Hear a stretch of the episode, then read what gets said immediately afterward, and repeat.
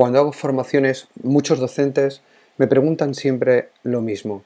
¿Cómo iniciamos la transformación? ¿Cómo lo hacemos si tengo a alguien del claustro que no está de acuerdo conmigo? Si el equipo directivo no nos apoya? ¿O si hay una parte que lo quiere hacer y otra parte que no lo quiere hacer?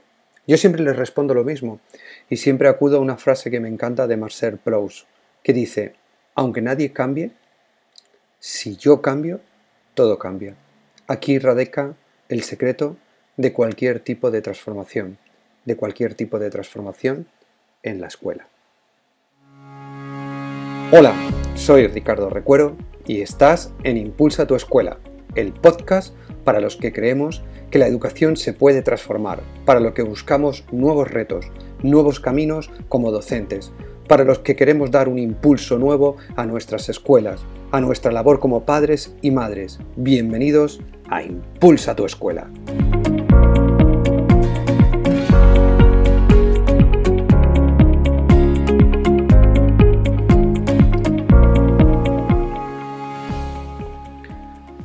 Muy buenos días a todo el mundo, bienvenidos a este segundo episodio, segundo podcast de Impulsa tu escuela.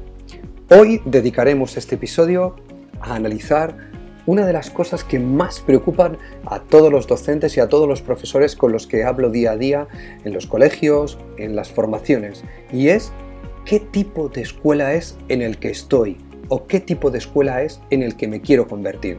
Hoy analizaremos los distintos tipos de escuela que existen y hacia dónde podemos dirigir nuestra transformación dependiendo de dónde estemos en una de ellas. Estos tipos de escuelas nos van a permitir realizar un análisis, una reflexión muy profunda que nos lleve a permitir o a establecer las estrategias más oportunas para realizar la transformación educativa en ellas.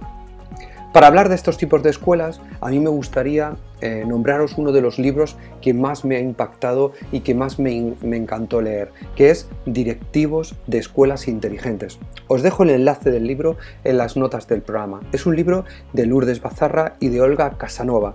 En él hablan de la transformación educativa y también hablan de los distintos tipos de escuelas.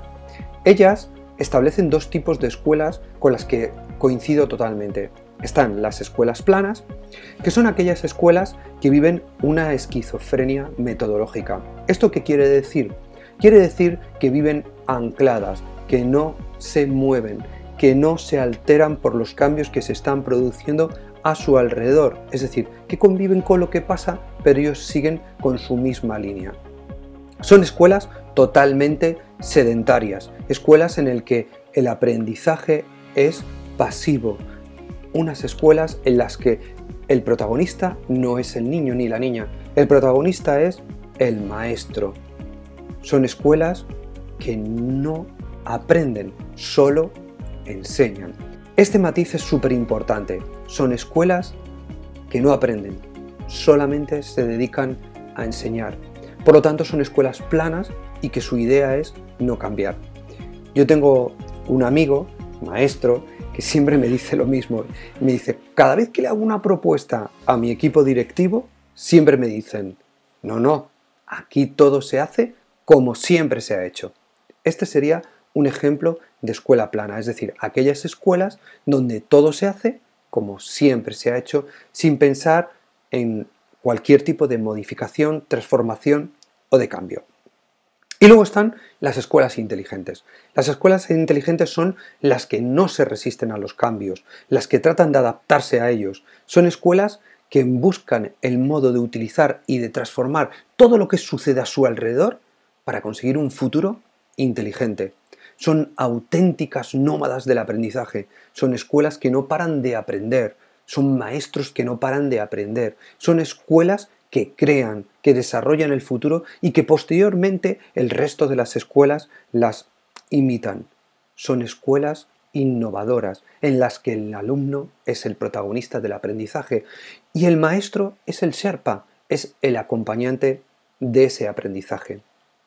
Basándonos en estos dos tipos de escuelas y basándonos en los últimos estudios que se han realizado, fijaros, solamente en España hay un tercio de las escuelas que existen que ya están inmersas en el cambio. Han pasado de escuelas planas a escuelas inteligentes. Otro tercio se encuentra en estos momentos en detectar o están despertando la conciencia de lo que ocurre. Ya es un avance, ¿no? Y por último, hay un tercio de las escuelas que siguen creyendo que estamos en una época de cambio, que estamos en una moda, que esto pasará y que todo volverá a ser como siempre ha sido. Este tipo de, de pensamiento es lo que lastra a muchas de estas, de estas escuelas. ¿Sabéis por qué? Porque realmente no debemos de hablar ahora mismo de que se están produciendo cambios sistemáticos, tan, cambios transformadores en las escuelas, sino que se está produciendo es un cambio total y radical de la escuela a nivel global. Tanto es así que vuelvo a retomar a uno de los autores de referencia que yo utilizo, que es Alex Vidal. Alex eh, habla en su libro El viaje al futuro de la educación de que estamos viviendo la cuarta revolución educativa y coincido plenamente con él. Él habla que la primera revolución educativa que hemos sufrido fue la aparición de la escritura. Posteriormente llegamos a la segunda revolución educativa, que fue la aparición de la imprenta. La tercera revolución educativa fue la aparición de los medios tecnológicos, de la tecnología y sobre todo de un gran medio que es Internet. Y la cuarta revolución educativa en la que nos estamos viendo inmersos en estos momentos es la desaparición de la escuela como único medio o como única vía de conocimiento hacia los demás. ¿Esto qué significa? Significa lo que os decía antes, que estamos ante un cambio radical de toda la escuela. Pero la transformación de una escuela, es decir, el paso de detectar si somos escuela plana y el camino que tenemos que llevar hasta ser de escuela inteligente, no es algo que se hace de la noche a la mañana, sino que necesita un proceso de madurez, de reflexión profunda en la que tenemos que analizar varias cuestiones. La primera es saber dónde estamos, en qué punto nos encontramos para producir esa transformación, para iniciar esa transformación. La segunda que tendremos que ver es a dónde queremos ir. Lógicamente no podemos establecer ningún tipo de cambio en nuestra vida ni en nuestra escuela sin tener muy claro cuál es el objetivo, cuál es nuestra meta. ¿Con quién vamos a hacer este viaje? Por supuesto, es necesario saber quién nos acompaña en este viaje, qué persona qué, o qué perfiles personales y profesionales necesitamos para que este viaje sea el adecuado. Y por supuesto, y por último, qué herramientas, qué estrategias, qué habilidades vamos a necesitar para poder llevar a cabo esta transformación.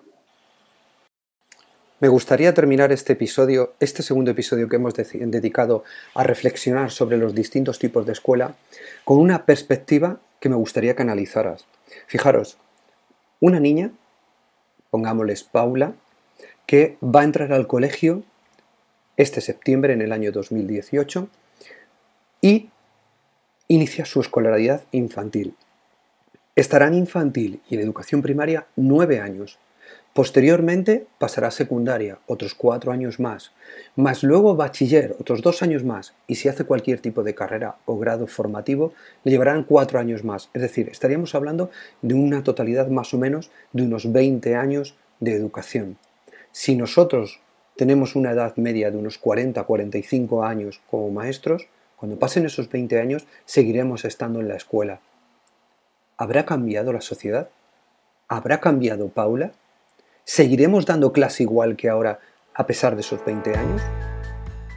Pensarlo, reflexionar sobre ello y si veis en esta perspectiva del tiempo que va a pasar y que nosotros seguiremos en la escuela, os daréis cuenta de que la escuela necesita una transformación y nosotros mismos somos el primer paso de ese cambio que queremos dar. Esto ha sido todo por este episodio. Si te ha gustado, te agradecería que me dejases un me gusta en iBox o una magnífica reseña de 5 estrellas en iTunes. Recuerda que en la página web, en mi página web ricardorecuero.com, tienes a tu disposición todos los cursos, recursos y herramientas para docentes, familias y centros educativos que buscan la transformación educativa. Si quieres enviarme tus dudas, tus preguntas, tus sugerencias, puedes hacerlo a través de la página web ricardorecuero.com barra contactar. Esto ha sido todo. Que paséis un feliz día.